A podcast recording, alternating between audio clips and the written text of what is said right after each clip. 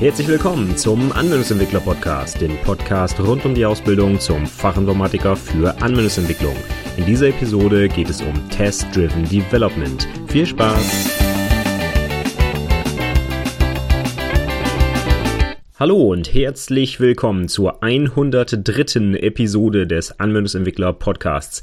Nach dem richtig coolen Interview letzte Woche musst du leider heute mit mir alleine vorlieb nehmen, denn ich habe für diese Woche keinen neuen Interviewpartner, aber sei versichert, es kommt noch was. Da äh, kannst du dir sicher sein. Nur heute rede ich mal ein bisschen alleine, wieder mal wie die letzten 100 Episoden auch, und zwar zu einem Thema, was mich ganz besonders interessiert, nämlich Test-Driven Development. Ich ich hatte vor einigen Episoden schon mal über Unit-Tests gesprochen und was man dazu so im Fachgespräch für Fragen stellen kann. Und heute mache ich mal so eine ganz allgemeine Einführung in den Bereich Test-Driven Development, was es damit eigentlich auf sich hat, wie das funktioniert, äh, warum das gut ist, warum das vielleicht auch nicht so gut ist. Einfach mal so eine lockere Einführung in den Bereich. Man kann sicherlich zu diesem Thema auch im Fachgespräch einige Fragen stellen. Ich habe die Episode jetzt aber mal nicht so aufgebaut wie die restlichen häufigen Fragen-Episoden, sondern ich erzähle einfach ein bisschen was zu Test-Driven Development. Ich habe zwar ein paar Fragen auch dazu in den Shownotes aufgeschrieben. Wenn du das nochmal nachlesen willst, schau da gerne mal rein. Ansonsten quatsche ich einfach ein bisschen über Test-Driven Development und was daran so toll ist. Und ich finde das tatsächlich richtig toll, denn ich habe darüber sogar meine Masterarbeit geschrieben. Ist inzwischen schon ein paar Jährchen her, aber das Thema meiner Arbeit zum Master of Engineering war tatsächlich Test-Driven Development als Maßnahme zur Qualitätssicherung bei der Softwareentwicklung. Und ich habe mir das Ganze anhand zweier Probleme angeschaut, nämlich einmal für eine Programmiersprache ein eigenes Testframework entwickelt und dann auch noch für bestehenden Code den testgetrieben so überarbeitet, um zu schauen, ob sich dadurch an bestimmten Metriken im Code irgendwas verändert. Also ob man auch wirklich objektiv bewerten kann, dass der Code dann besser ist. Und kurze Zusammenfassung, ja, er ist tatsächlich besser und das Test-Framework ist jetzt auch seit Jahren im Einsatz. Das ist nämlich NutUnit, was ich für die Programmiersprache Natural entwickelt habe, die wir in der Firma einsetzen.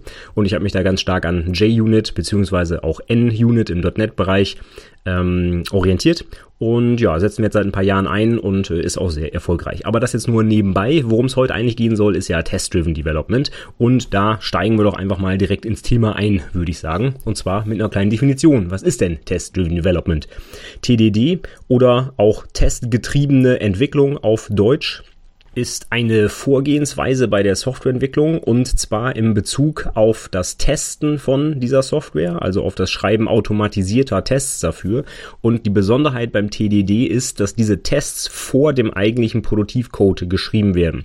Das heißt, wir implementieren als allererstes automatische Tests für den Produktivcode, den es noch gar nicht gibt. Das heißt, wir gehen eigentlich genau umgekehrt vor, wie man es so intuitiv machen würde. Oder auch, wie man es in vielen Entwicklungsprozessen findet. Ne? Wasserfallmodell, da kommen alle möglichen Phasen und ganz am Ende gibt es dann sowas wie Implementierung und danach kommt erst der Test. Und beim Test-Driven Development ist das Ganze halt etwas auf den Kopf gestellt. Ich schreibe zuerst die Tests und dann halt den Code, der von diesen Tests getestet wird. Dadurch ergibt sich natürlich zwangsläufig irgendwie ein seltsames Verhalten, denn wenn ich Tests schreibe für Code, den es noch gar nicht gibt, dann werden die ja erstmal fehlschlagen und das ist auch tatsächlich so und das ist auch beabsichtigt. Warum? Da kommen wir gleich sicherlich nochmal drauf.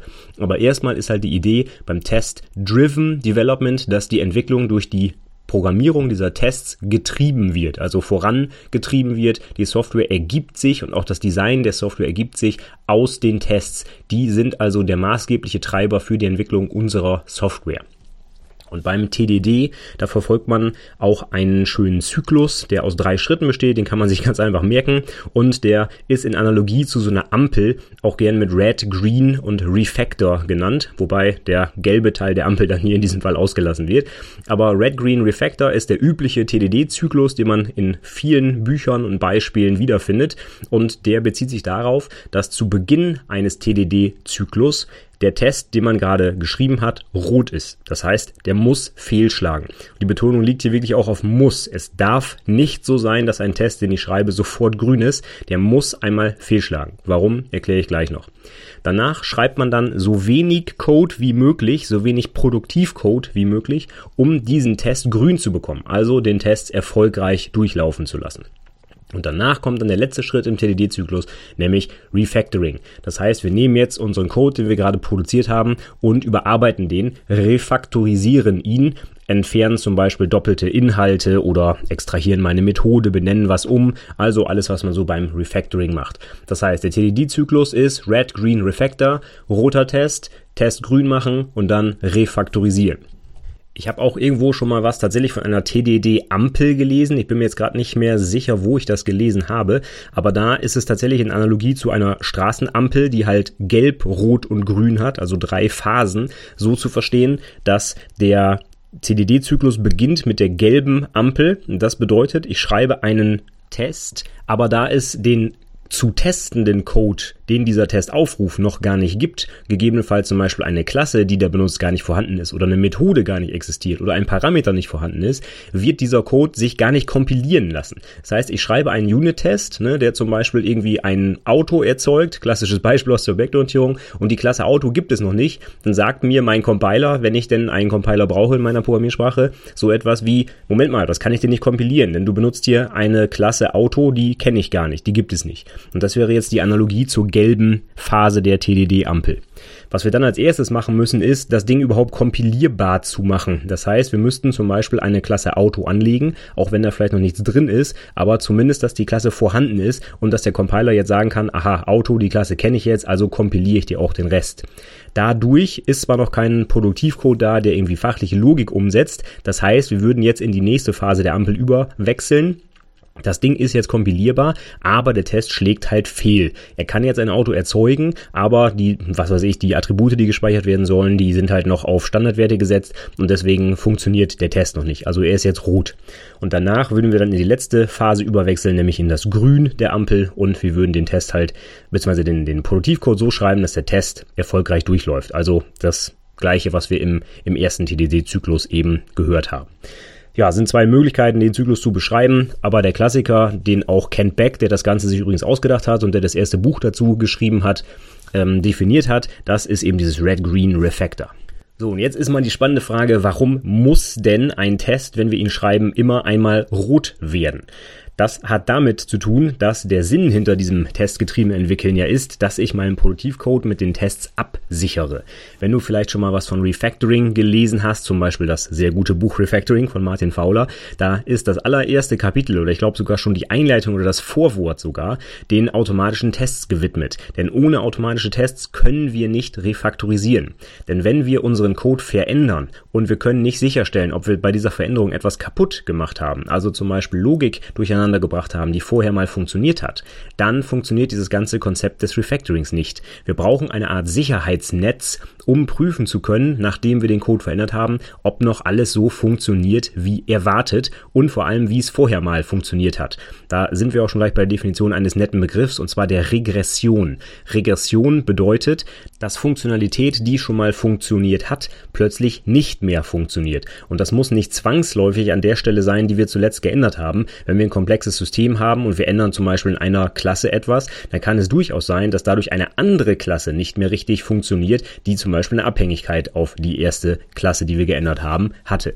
Deswegen ist es ganz wichtig, dass wir gerade bei Änderungen in komplexen Systemen immer irgendwie automatisiert am besten sicherstellen können, dass wir eben nicht irgendwas kaputt gemacht haben. Und das geht über das hinaus, was ich gerade in meiner Klasse, die ich auf dem Bildschirm habe, ändere. Das kann halt sein, wenn ich hier was ändere, fällt an einer ganz anderen Stelle auf einmal irgendwas um und funktioniert nicht mehr. Und das müssen wir sicherstellen. Und dafür brauchen wir so ein Testnetz oder Testbett oder wie auch immer man das nennen will, um uns abzusichern. Und Martin Fowler schreibt halt deswegen in seinem Buch auch als allererstes erstes, bevor wir mit Refactorings anfangen, brauchen wir automatische Tests.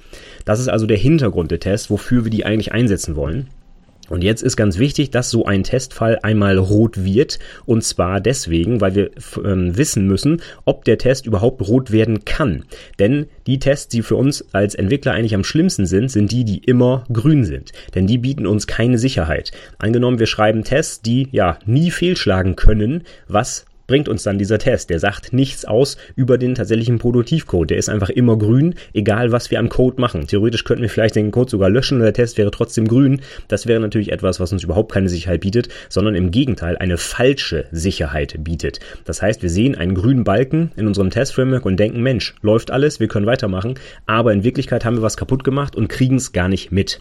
Und das kann halt passieren, wenn ich automatisierte Tests schreibe, dass ich die so programmiere, dass sie eben nicht fehlschlagen können. Ein ganz doofes Beispiel wäre sowas wie in JUnit meinetwegen assert 1 equals 1. Dieser Test wird immer grün sein. Es gibt natürlich auch keine Abhängigkeiten, es gibt auch kein System unter Test, was ich hier ähm, aufrufe. Es ist einfach nur eine Sicherstellung, dass der Wert 1 gleich dem Wert 1 ist, was immer wahr ist. Aber angenommen, solche Tests hätte ich in meiner Test-Suite, dann ja, kann ich die halt laufen lassen oder auch nicht. Sie bringen mir nichts, weil sie halt eben das System, was ich eigentlich absichern will, gar nicht absichern, sondern einfach immer grün sind. Und das hört sich jetzt erstmal blöd an. Äh, wer schreibt solche Tests? Ja, 1 gleich 1, das macht ja keiner. Aber das geht schneller, als man denkt, wenn man auch gegen seine echte Software Tests schreibt und ein bisschen unvorsichtig ist oder vielleicht noch nicht ganz so viel Erfahrung mitbringt, dann kann man durchaus Tests produzieren, die einfach immer grün sind. Und das, wie gesagt, hilft uns leider überhaupt nicht. Deswegen müssen wir immer sicherstellen, dass ein Test auch rot werden kann. Und ich gehe sogar noch einen Schritt weiter, er muss auch aus dem richtigen Grund rot werden. Stellen wir uns vor, ein Test prüft, dass eine Methode eine gewisse Exception wirft, wenn ich da einen ungültigen Wert reingebe. Wenn jetzt dieser Test grün ist, heißt das, es wurde eine Exception geworfen aber der Test prüft vielleicht gar nicht, ob die richtige Exception geworfen wurde. Angenommen, ich gebe irgendwie eine ungültige Zahl in eine Methode rein und auf einmal schmeißt mir diese Methode eine Database Exception oder sowas. Das hat mit dem eigentlichen Fehler, den ich da produzieren will, gar nichts zu tun. Jetzt kann es aber für meine Businesslogik durchaus interessant sein, welcher konkrete Fehler da fliegt. Deswegen muss meine Methode, also meine Testmethode, gegebenenfalls auch sogar den Typ der Exception prüfen und kann nicht einfach nur sagen, hey, da ist eine Exception geflogen und jetzt bin ich zufrieden damit. Also man muss genau schauen, dass der Test fehlschlagen kann und wenn er fehlschlägt, dass er auch aus dem richtigen Grund fehlschlägt und nicht ja quasi zufällig oder aus irgendeinem anderen Nebeneffekt, der eigentlich was ganz anderes als Ursache hat, dadurch äh, dann aus Versehen mein Test quasi fehlschlägt oder grün ist wahlweise. Also ich muss auf jeden Fall immer nachvollziehen können, warum ein Testergebnis zustande kommt und ich muss halt auch zeigen können, dass so ein Test fehlschlagen kann, damit ich mir sicher sein kann, wenn ich an meinem Code was ändere, gibt es auch einen Test, der mir das mitteilt, wenn ich was kaputt gemacht habe.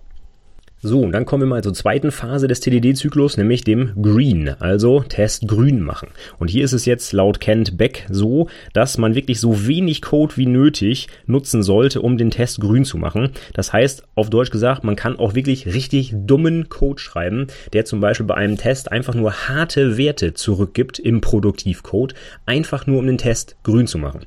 Das sieht zum Beispiel so aus, wenn ich meinetwegen eine Methode programmiere, die die Wurzel aus einer Zahl zieht und mein erster Test ist sowas, äh, stelle sicher, dass die Wurzel von 1 auch 1 ist, dann kann ich in meinem Produktivcode einfach return 1 machen, einfach nur um den Test grün zu machen.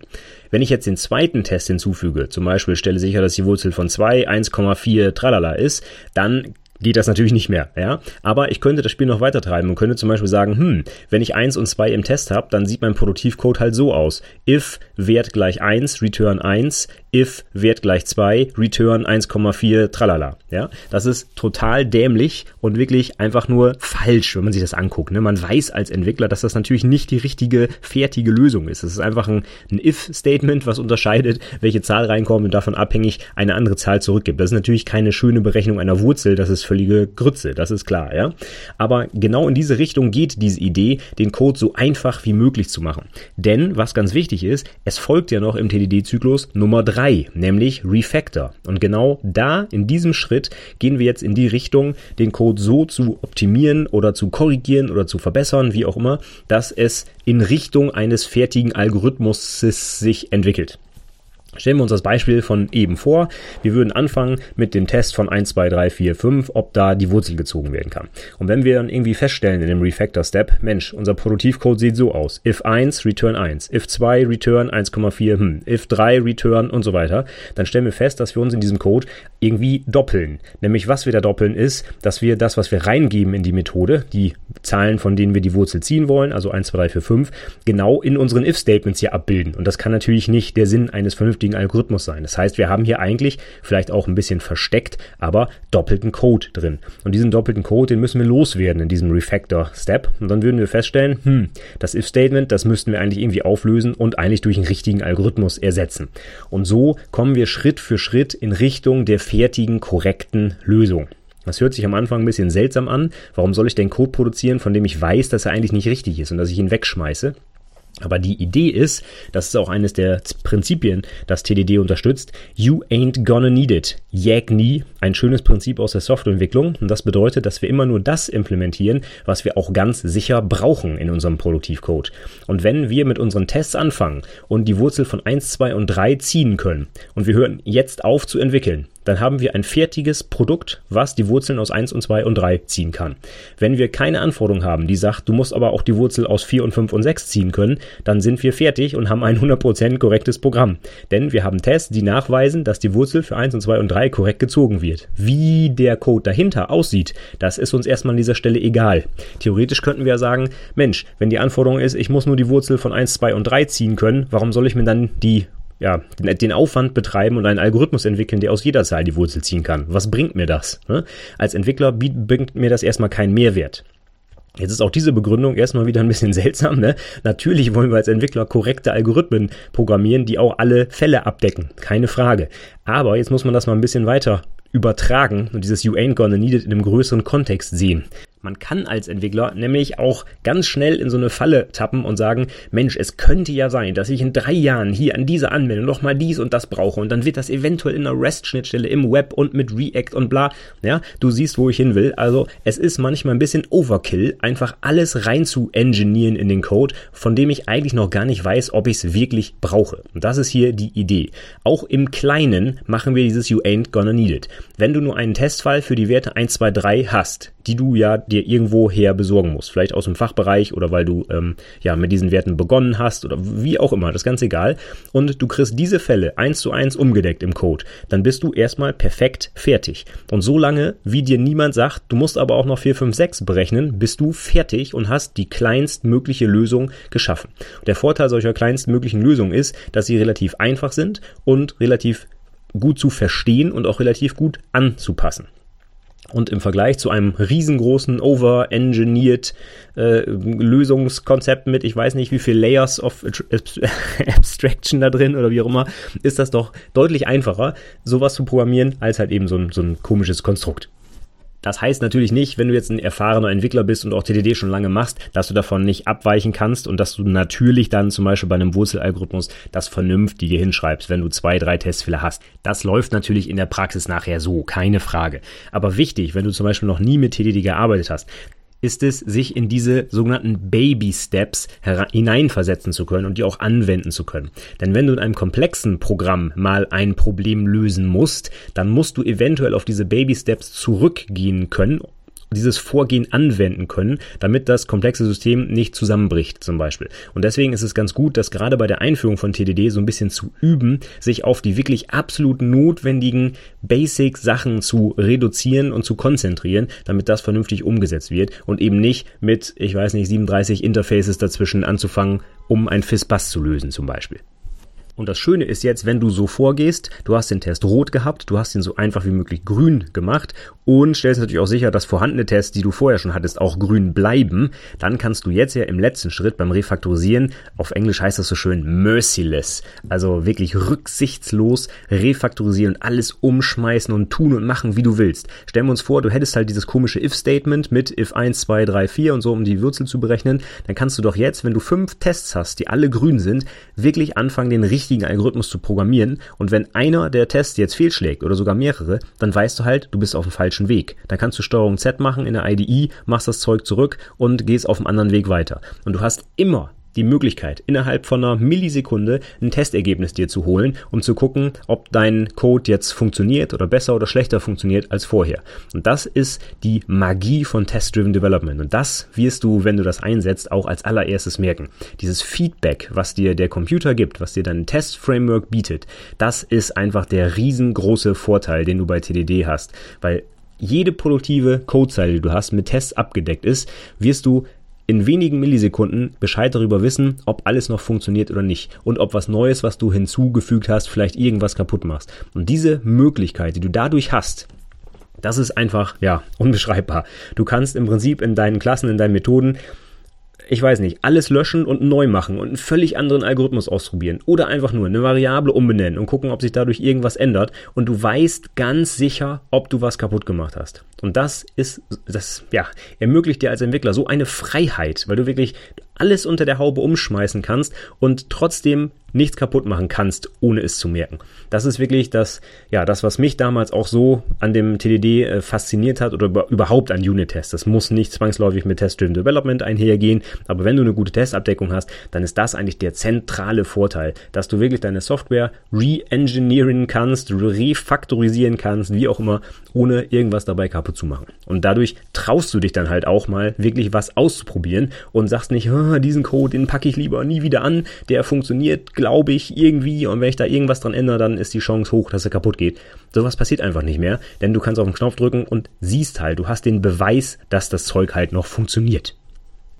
Okay, dann gehen wir mal etwas weiter. Es gibt nämlich noch einen etwas erweiterten TDD-Zyklus. Also das Red-Green Refactor ist so das, was man auf jeden Fall in der klassischen Literatur findet. Ich persönlich finde aber den erweiterten TDD-Zyklus noch ein bisschen schöner und äh, nutze den auch in der Praxis eher. Ich bin mir nicht mehr ganz sicher. Ich habe schon so viel Zeug darüber gelesen. Ich weiß nicht genau, aus welchem Buch es kommt. Ich glaube, das kommt aber aus dem Growing Object-Oriented Software Guided by Test bei Tests. Das Goose Book wird es auch gern genannt, G-O-O-S. Das ist auch eine super coole Lektüre zum Thema Testen und geht weit auch über Test-Driven Development hinaus, aber dazu später noch mehr bei der Literaturempfehlung.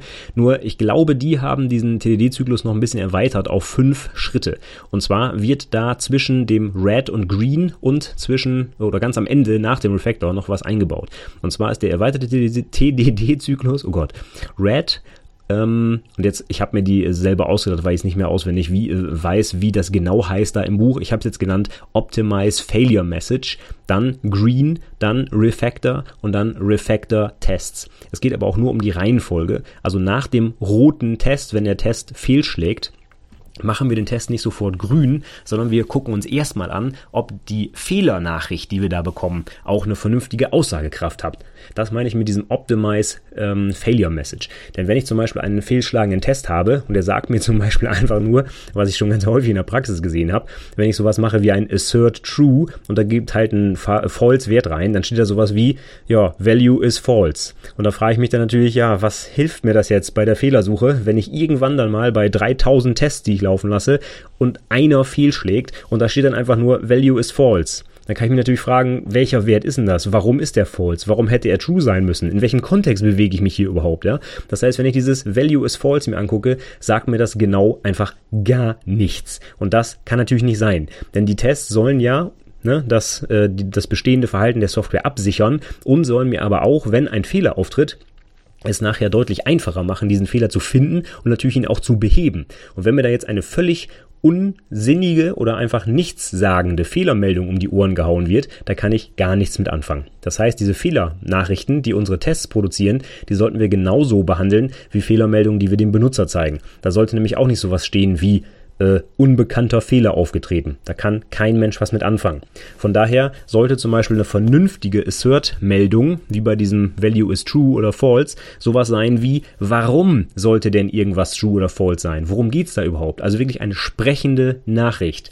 Zum Beispiel, keine Ahnung, wenn das true sowas geprüft hat, wie zum Beispiel der Kontostand darf nicht negativ sein oder so. Und dann macht äh, man ein Assert Kontostand größer Null oder sowas. Das sollte man vielleicht grundsätzlich eher mit einem anderen Assert dann prüfen, aber wenn man es so machen würde und da kommt dann einfach Value False raus, dann sollte ich vielleicht dieser Assert eine Fe Fehlermeldung mitgeben, sowas wie der Kontostand darf niemals negativ sein. Ja, damit kann ich dann schon mehr anfangen, als wenn irgendwie äh, ja eben Value gleich False da rauskommt. Ja, und das ist finde ich auch ein ganz ganz wichtiger Schritt. Da achte ich auch immer sehr drauf, dass halt diese Fehlermeldungen eben sprechend sind. Und das Schöne ist, wenn man zum Beispiel JUnit benutzt, ist aber auch in ganz vielen anderen Test-Frameworks so, dass jede Assert-Methode einen optionalen Parameter hat, den man einfach einen String eine vernünftige Fehlermeldung nämlich mitgeben kann. Das ist also ganz, ganz einfach, das umzusetzen. Und wenn man sich nicht dran hält und man hat, hat dann später halt eine riesen Test-Suite mit tausenden von Tests, dann merkt man, dass man es doch hätte machen sollen, die vernünftigen Fehlermeldungen, wenn dann mal was fehlschlägt. Also, glaub mir, ist ein wichtiger Schritt, würde ich unbedingt empfehlen, den einzubauen.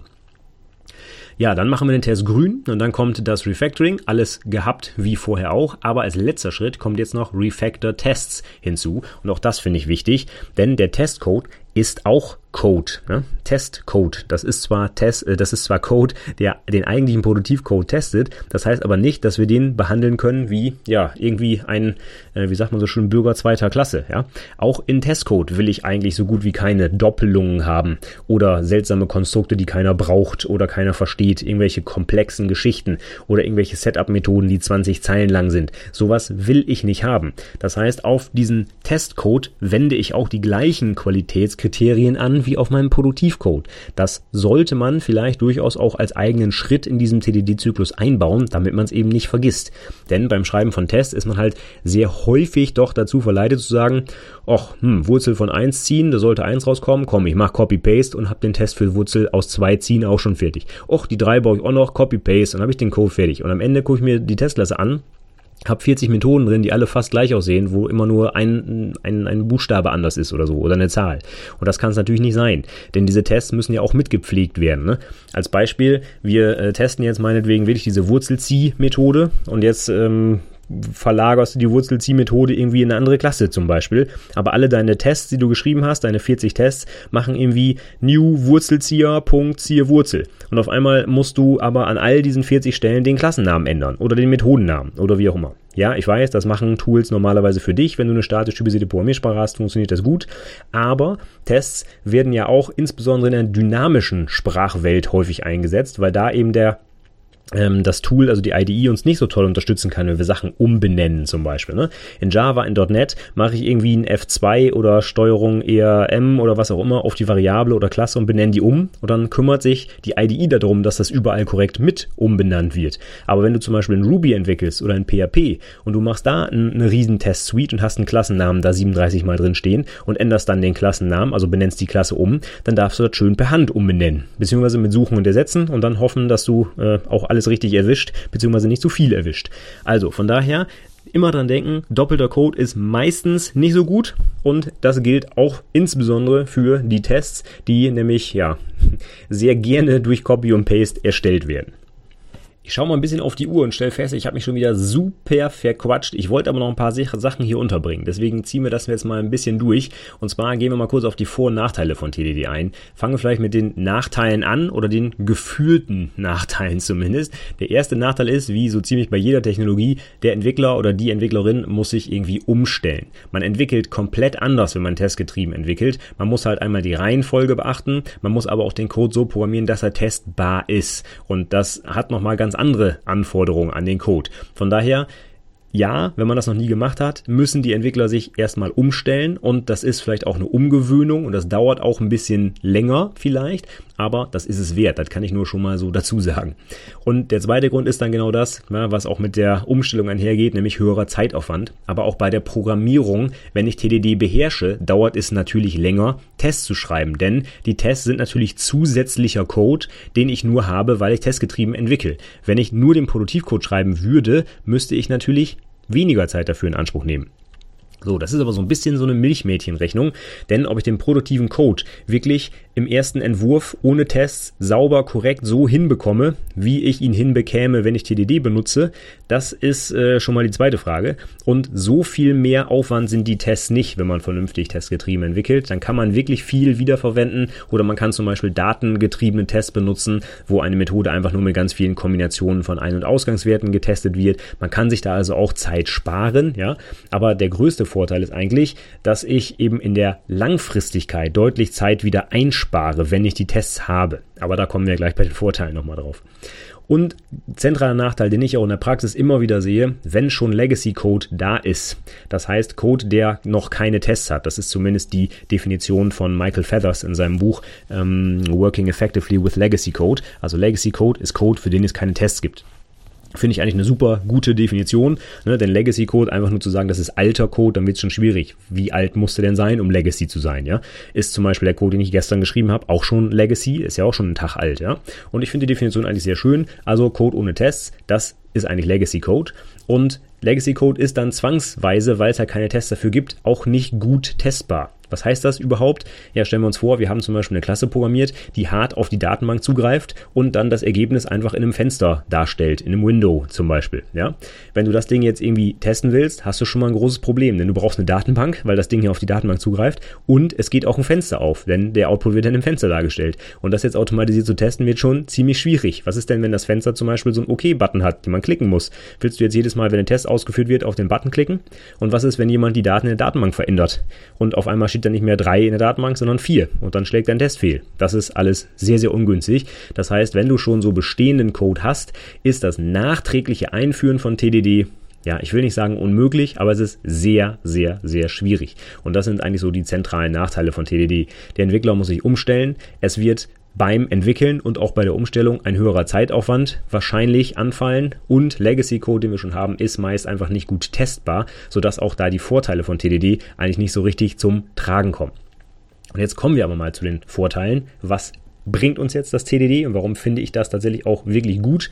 Ja, Nummer eins ist nun mal, die Tests werden nicht vergessen. Die können nämlich nicht vergessen werden. Ich muss nämlich zuerst schreiben. Und wenn ich meinen Code zuerst produziere und danach teste, dann ist die Gefahr halt sehr, sehr hoch, dass ich sage, oder dass der Chef sagt, ach, ne, wir haben ja schon so kurz vor Produktivschaltung, komm, lass die Tests mal weg. Ne, läuft ja. Wir führen das mal ein und die Tests, ja, bezahlt uns keiner, komm, lass weg. Ne?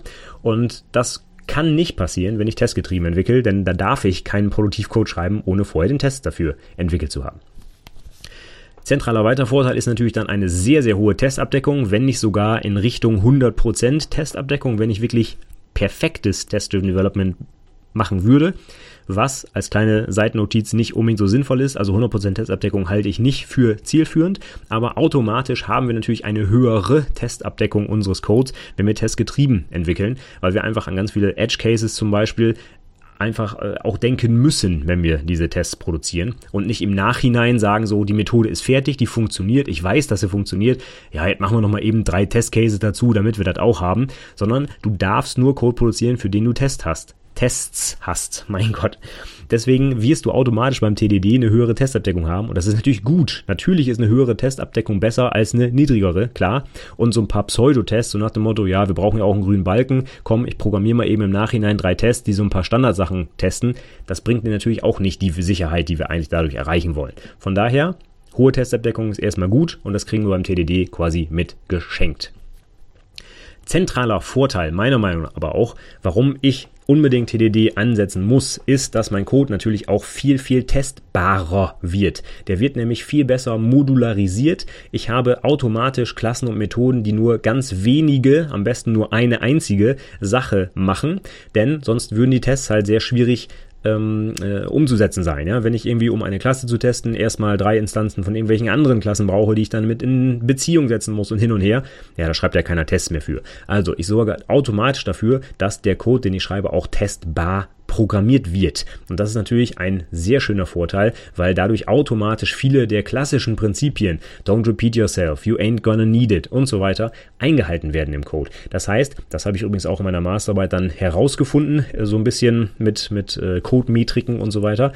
Der Code gewinnt tatsächlich an Qualität dadurch, dass wir eben diesen Fokus auf die Tests haben. Dann haben wir, habe ich eben schon gesagt, langfristig definitiv eine Zeiteinsparung bei der Weiterentwicklung unserer Software. Denn eine Regression, die wir einbauen, ohne es mitzubekommen, ja, die kriegen wir sofort um die Ohren gehauen. Die Test-Suite schlägt fehl und ich sehe sofort, was nicht mehr funktioniert. Und wenn ich ein neues Feature einbauen muss, kann ich halt sofort nachvollziehen, ob ich irgendwas kaputt gemacht habe. Oder ich äh, habe einen tolleren Algorithmus gefunden und will den jetzt umstellen. Ich sehe sofort, ob der funktioniert. Ja, mein Chef sagt mir, ah, wir müssen dringend umstellen auf, ich weiß nicht, die neue Technologie XY. Ich mache das einfach und gucke, ob die Tests noch grün sind. Das heißt, ich kann so viel Zeit langfristig auch einsparen bei der Fehlersuche, bei der Weiterentwicklung. Das ist den geringen Mehraufwand, wenn man das mal einmal drin hat und so ein bisschen im Blut hat, beim Programmieren der Tests definitiv wert. Das kann ich absolut bestätigen. Allein um einfach ne, bei dem, beim Einbau eines neuen Features zum Beispiel das, das glaubt man nicht, wenn man das noch nie selber gemacht hat. Wenn man äh, diesen grünen Balken sieht, dann weiß man einfach, dass es okay ist. Und du kannst auch, ich sag mal ganz blöd, am Sonntagabend nochmal eben was auf die Produktion übertragen. Wenn die Testsuite grün ist, weißt du, dass am Montagmorgen alles funktioniert. Und wenn du keine Testsuite hast und überträgst am Sonntagabend eben was auf die Produktion, dann hast du wahrscheinlich eine sehr unruhige Nacht oder musst am Montagmorgen um 5 Uhr aufstehen, um zu gucken, ob alles läuft. Und das willst du nicht haben. Du willst auch eine gewisse Sicherheit haben, du willst auch eine Ruhe haben und wissen, dass noch alles funktioniert. Und das ermöglicht dir so eine umfangreiche Testsuite. Ja, und vor allem, das finde ich auch noch ganz, ganz wichtig, das macht auch verdammt viel Spaß. Dieses Feedback, was du da kriegst, diese Möglichkeiten, die du damit bekommst. Ne? Du kannst einfach rumprobieren, du kannst experimentieren. Etwas, was du dich in Produktivcode nie trauen würdest, weil du dir einfach nicht sicher bist, ob das funktionieren würde kannst du jetzt ausprobieren und du weißt, ob es geklappt hat oder nicht. Und das ist natürlich auch für die persönliche Weiterentwicklung super. Du kannst irgendwelche Pattern einsetzen oder ich weiß nicht, neue Frameworks oder irgendeine Abstraktionsschicht einführen, Sachen umbenennen, löschen, extrahieren. Du kannst machen, was du willst. Du kannst richtig rumsauen im Code und du kannst dich ausprobieren und äh, Experimente durchführen und weißt einfach, dass es nachher noch funktioniert. Und das alleine ist es definitiv schon wert, so eine Testabdeckung zu haben, die du halt mit TDD nur erreichst. Denn dadurch kriegst du einfach, ja, das macht einfach so viel Bock, was zu entwickeln, weil du halt nicht immer im Hinterkopf hast, ah, was passiert, wenn ich was kaputt mache. Hm, das kann dir halt nicht mehr passieren. Und ja, allein das ist es wert. Du hörst vielleicht auch an meinem vielleicht etwas emotionaleren Vortrag heute, dass das wirklich, das ist den Aufwand einfach wert. Das ist richtig cool, wenn man so eine Testsuite hat, die man ja auf Knopfdruck einfach starten kann und du kannst machen und tun und lassen, was du willst und weißt, dass alles noch funktioniert. Okay, jetzt machen wir zum Abschluss mal ein bisschen was Praktisches. Wie kannst du jetzt am besten mit TDD anfangen, wenn du das selber noch nie gemacht hast? Ganz einfache Empfehlung, auch wie die Frage nach neuen Programmiersprachen, wie lernt man es am besten machen? Ne? In Norddeutschland sagt man immer, wenn man so was trinken möchte, nicht lang schnacken, Kopf in den Nacken. Und das würde ich jetzt hier auch so sagen. Nicht lange drüber lesen, Podcasts anhören oder sonst was. Mach es einfach. Setz dich hin, probier das aus. Es gibt da draußen so viele schöne Code-Katas, mit denen man das üben kann. Und grundsätzlich kannst du es auch von heute auf morgen in deinem Produktivcode einführen. Ja? Denn ob du nebenbei noch Tests schreibst oder nicht, wird es vielleicht sogar deinen Chef nicht unbedingt interessieren oder deine Mitentwickler, wenn du jetzt nicht, ähm, wie ich gerade schon gesagt hast, hab dadurch äh, super, super viel länger brauchst als sonst, ja. Du kannst also ohne Probleme damit anfangen. Es gibt für jede Programmiersprache da draußen sicherlich ein Testframework, zumindest für die verbreiteten, also .NET, Ruby, PHP, weiß nicht, Visual Basic, ABAP, das ganze egal, überall gibt es Unit-Test-Frameworks heute und wenn nicht, baust du dir eins selbst. Guck dir mal JUnit an, der erste Entwurf waren, glaube ich, vier Klassen. Das ist lächerlich, was man dafür braucht, ja. Das, das ist wirklich sehr, sehr einfach zu implementieren implementieren, siehe meine Masterarbeit. Kannst gerne mal reingucken, wie ich testgetrieben das Testframework entwickelt habe. Hört sich jetzt so ein bisschen wie so ein Henne-Ei-Problem an, ist es auch. Ne? Wie kannst du testgetrieben was entwickeln, wenn es noch gar kein Testframework gibt? Aber schau dir das mal rein, äh, schau dir das mal an. Den Teil meiner Masterarbeit habe ich ähm, öffentlich im Internet, hab, verlinke ich auch in den Shownotes, kannst mal reingucken, wie das funktioniert. Aber geh mal davon aus, dass es für deine Programmiersprache so ein Testframework schon geben wird. Von daher probier das einfach aus und mach es einfach und dann stellst du auch fest, ob das was für dich ist, beziehungsweise du wirst ganz sicher feststellen, dass das richtig cool ist. Aber das habe ich ja vorhin schon gesagt. Aber die Frage, die man sich dann als erstes immer stellt, wenn man damit neu anfängt, ist, wie komme ich denn jetzt überhaupt auf Testfälle? Ne? Wo, womit fange ich denn an? Was ist mein erster Test? Und da sage ich eigentlich immer, fang erstmal mit dem positiven Teil an, also mit dem schönen Happy Path und dann suchst du dir den einfachsten Testfall, der dir einfällt. Beispiel Wurzel ziehen. Ich habe es heute schon ein paar Mal gesagt. Die einfachste Wurzel, die du ziehen kannst, ist 1. Die nächst einfachere ist wahrscheinlich 2. Dann kommt 3, 4, 5 und so weiter. Ja? Das heißt, du kannst einfach zum Beispiel bei so Zahlengeschichten einfach von vorne anfangen und durchzählen als Beispiel. Ja? Dann gibt es natürlich auch ein paar Sachen, die fehlschlagen können. Das können weitere ähm, Sachen sein. Beim Wurzelziehen zum Beispiel negative Zahlen, ja, oder null. Was muss da rauskommen? Oder eine riesengroße Zahl zum Beispiel, ja. Und da sind wir auch schon gleich beim nächsten Punkt, wo du Sachen finden kannst, nämlich Edge Cases, also so besondere Grenzwerte wie zum Beispiel oder Sonderfälle, ja. Das ist dann zum Beispiel bei einem Integer, wenn du eine Wurzel aus dem Integer ziehst, könntest du zum Beispiel maximalen Wert von Integer nehmen oder den negativen maximalen Wert oder du nimmst den maximalen Wert plus eins und guckst, ob es vielleicht einen Überlauf gibt oder oder oder. Alles das sind Sachen, Sachen, die man testen sollte auf jeden Fall. Also beschränke dich auf keinen Fall auf den Happy Path. Das war nicht damit gemeint. Das ist nur immer ein guter Einstieg. Du musst auf jeden Fall auch alle Sonderfälle testen und insbesondere auch alle Fehlersituationen. Also Beispiel, was passiert, wenn die Datenbank down ist? Was passiert, wenn der User einen Button klickt, auf den er nicht klicken darf? Oder ich weiß nicht, was du da alles testen willst. Auf jeden Fall alles, was schief gehen kann, musst du natürlich letztlich auch irgendwann mal testen. Und das sind natürlich Sachen, die dir ja mögliche Testfälle ja, über, oder über die du auf diese Testfälle kommst, sagen wir mal so. Fangen wir mit dem Happy Path an und dann gehen wir vom Einfachen zum Schwierigeren. Du kannst auch mit üblichen Geschäftsvorfällen anfangen. Frag einfach den Fachbereich. Was sind denn übliche Werte, mit denen hier gerechnet wird? Ja, dann sind die schon mal auf jeden Fall abgedeckt. Sagen wir mal, 80 Prozent des Tagesgeschäfts sind mit irgendwie 50 Werten abgedeckt. Wenn du die komplett getestet hast, ist das schon mal gut. Ne? Ein guter Einstieg. Dann kommen halt Sachen, die irgendwie schief laufen können. Und es gibt halt Grenzwerte, wie zum Beispiel auch technische Grenzwerte. Also sehr, sehr große Zahlen, sehr, sehr kleine Zahlen, negative Zahlen, Null oder auch Null ist immer ein schöner Testwert. Ja, solche Sachen kommen auch dazu und halt irgendwie Sonderfälle, die du vielleicht auch wirklich aus dem Fachbereich kommst, bekommst, ja.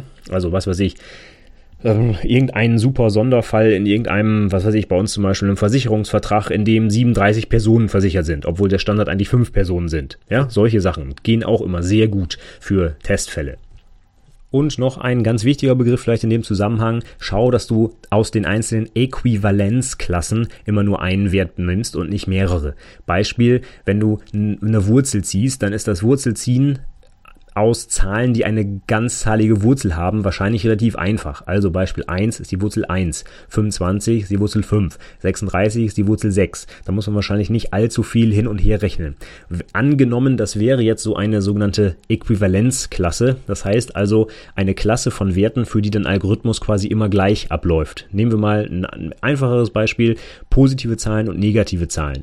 Wenn dein Algorithmus irgendeine Unterscheidung macht, macht sagen wir mal if Wert größer 0, ja, dann brauchst du eigentlich nur zwei Klassen, nämlich positive Zahlen und negative Zahlen, weil du weißt, dass sich dein Code nur abhängig davon, ob es positiv oder negativ ist, eben anders verhält.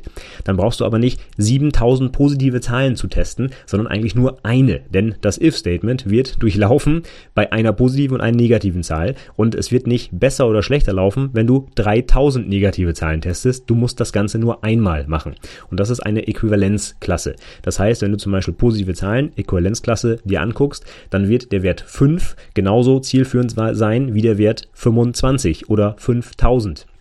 Wenn du nämlich nur die Unterscheidung hast zwischen positiv und negativ, dann ist es erstmal egal, welche positive Zahl du nimmst. Und du musst aber auch eben nicht sieben verschiedene positive Zahlen nehmen, weil sich der Algorithmus halt eben nicht mehr anders verhält. Das heißt, auf Deutsch gesagt, du kannst auch irgendwann aufhören zu testen, weil du halt alle dieser Äquivalenzklassen abgearbeitet hast. das ist auch gut, um herauszufinden, wie lange du denn testen musst, beziehungsweise wann du einfach aufhören kannst, wenn du nämlich alle diese Äquivalenzklassen, die du natürlich dann irgendwie noch ermitteln musst für deinen Code, ähm, ja, wenn du die abgedeckt hast.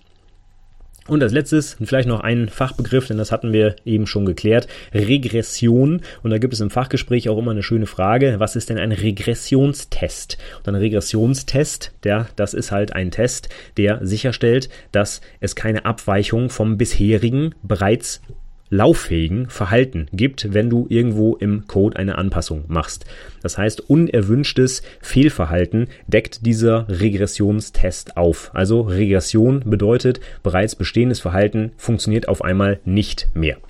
Und der Regressionstest, der soll das jetzt aufdecken. Ja, der soll also eigentlich feststellen, dass keine Regression vorliegt. Der testet nicht, dass es Regression gibt, sondern der testet, dass es keine Regression gibt. Das ist immer ganz wichtig. So, jetzt habe ich aber hoffnungslos schon überzogen. Jetzt äh, komme ich aber auch wirklich mal zum Abschluss heute. Aber du siehst, das Thema ist, äh, es liegt mir wirklich sehr am Herzen. Ich habe da auch richtig Bock drauf und ich mache das ja auch selber täglich und ich bringe es auch meinen Azubis immer bei. Und es ist mir auch wirklich ein Anliegen, wenn du bislang noch nie Tests geschrieben hast, dass du das wirklich ausprobierst. Denn das bringt uns alle irgendwie als Softwareentwickler so weiter, wenn wir automatische Tests haben. Und das wird dich persönlich auch so viel weiterbringen. Bitte, bitte, bitte probier das aus, wenn du das bislang noch nicht gemacht hast. Und wenn du da einsteigen willst, ich habe einen Haufen an Literaturempfehlungen heute und die gehe ich auch alle durch, weil ich die wirklich so gut finde. Und wenn du das noch nie gemacht hast, brauchst du irgendwas, um einzusteigen. Und nur als kleinen ja, als, kleinen An, als kleines Anfixen oder wie auch immer, als allererstes in den Literaturempfehlungen in den Show Notes, die du übrigens findest wie immer unter anwendungsentwicklerpodcast.de slash 103 für die heutige 103. Episode habe ich ein kleines Video hinterlegt von Uncle Bob, von Robert C. Martin, der auch Clean Code geschrieben hat. Und der macht dazu einer hervorragenden Musik übrigens, nämlich zu der ähm, zum Flower Duett aus der Oper, heißt sie, glaube ich, Lakshmi oder irgendwas. Ich kann es nicht aussprechen. Auf jeden Fall coole Musik, die hast du bestimmt auch schon mal gehört.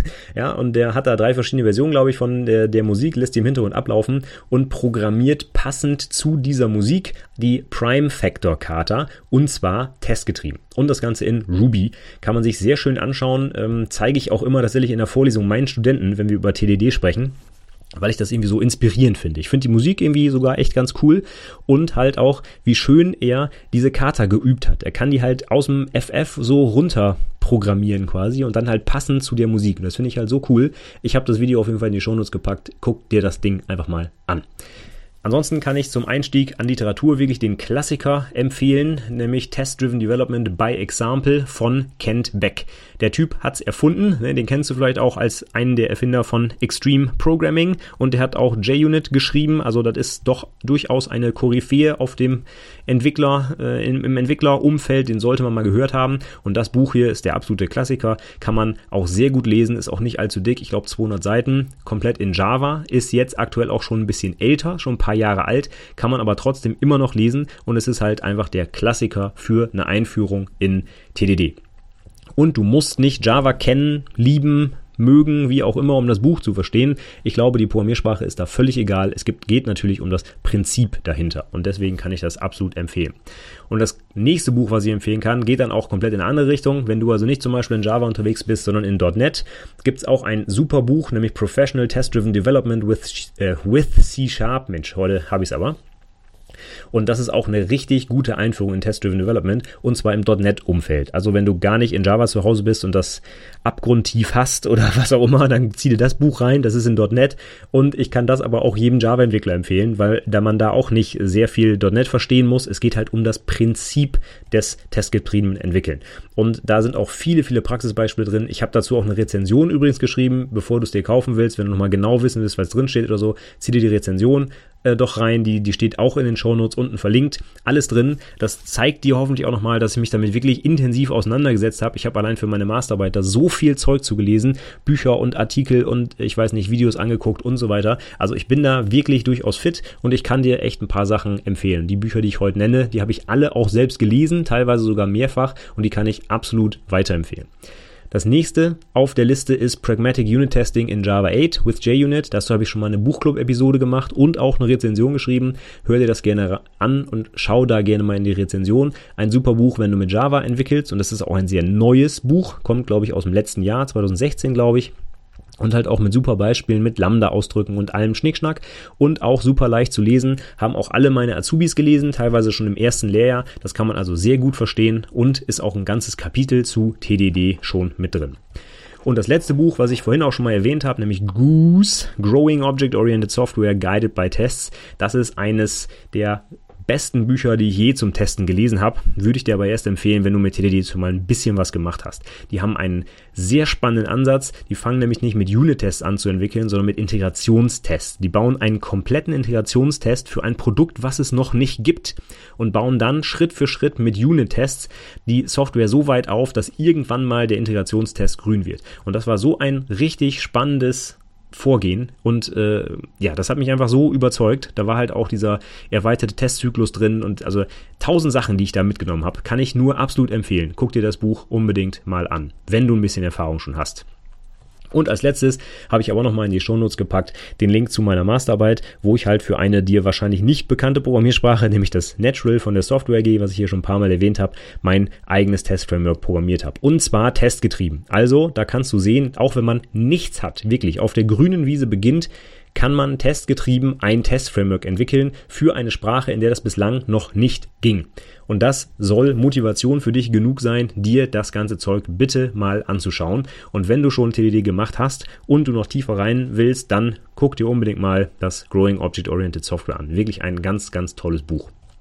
So, und damit bin ich jetzt für heute aber auch wirklich fertig. Ich habe jetzt heute alleine fast 50 Minuten hier voll gequatscht zum Thema Testen und TDD. Das ist es mir aber auch wirklich wert, denn ich möchte diese Episode jetzt auch in Zukunft nutzen, um meinen eigenen Azubis das Thema nochmal nä näher zu bringen. Und ich habe hier bestimmt gefühlte 37 Mal gesagt, wie geil es doch ist, Tests zu schreiben und was man da alles von hat und dieses Testnetz, diese Sicherheit, die man hat und so weiter. Aber es ist einfach auch so. Also wenn man wirklich, das beschreibt Ken Beck ja auch in seinem Buch, Test-infected ist, also infiziert mit dem Testvirus quasi. Ne? Man muss dann einfach Tests schreiben und irgendwann ist es dann auch so, dass man einfach keine Software schreibt ohne Tests, weil das einfach so in Fleisch und Blut übergegangen ist und weil man einfach sieht, wie gruselig es ist, wenn man keine Testabdeckung hat. Wenn man nämlich wirklich nicht sicher sicher sein kann, ob das, was man da einbaut, irgendwas kaputt macht. Und das muss ja noch nicht mal morgen sofort auffallen, sondern vielleicht erst in einem halben Jahr. Und auf einmal haben sich irgendwelche Sachen angesammelt, weil niemandem irgendwie dieser Fehler aufgefallen ist. Und das kann einfach nicht passieren,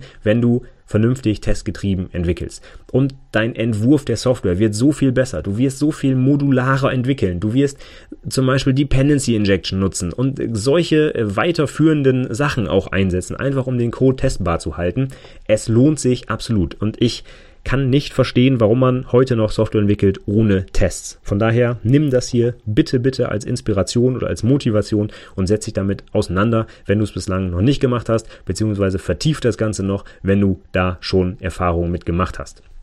Und bitte schilder mir auch gerne deine Erfahrungen, gib mir ein Feedback, schreib mir einen Kommentar, mail mich an, kontaktiere mich auf Xing, Facebook, Twitter, wie du willst. Oder trag dich doch auch in mein Newsletter ein. Da kannst du auch immer auf mein Newsletter einfach antworten. Die ganzen Sachen kommen auch einfach bei mir direkt im Mail-Postfach an. Anwendungsentwicklerpodcast.de slash Newsletter. Da kannst du das machen. Ich freue mich auf dein Feedback und ähm, ja, ich hoffe, dass du dir ein Herz nehmen wirst und dich mit dem Testen näher auseinandersetzen wirst. Das würde mich sehr, sehr freuen. Äh, ja, und ich glaube, jetzt reicht's auch für heute. Ich sag vielen Dank fürs Zuhören und bis zum nächsten Mal. Tschüss.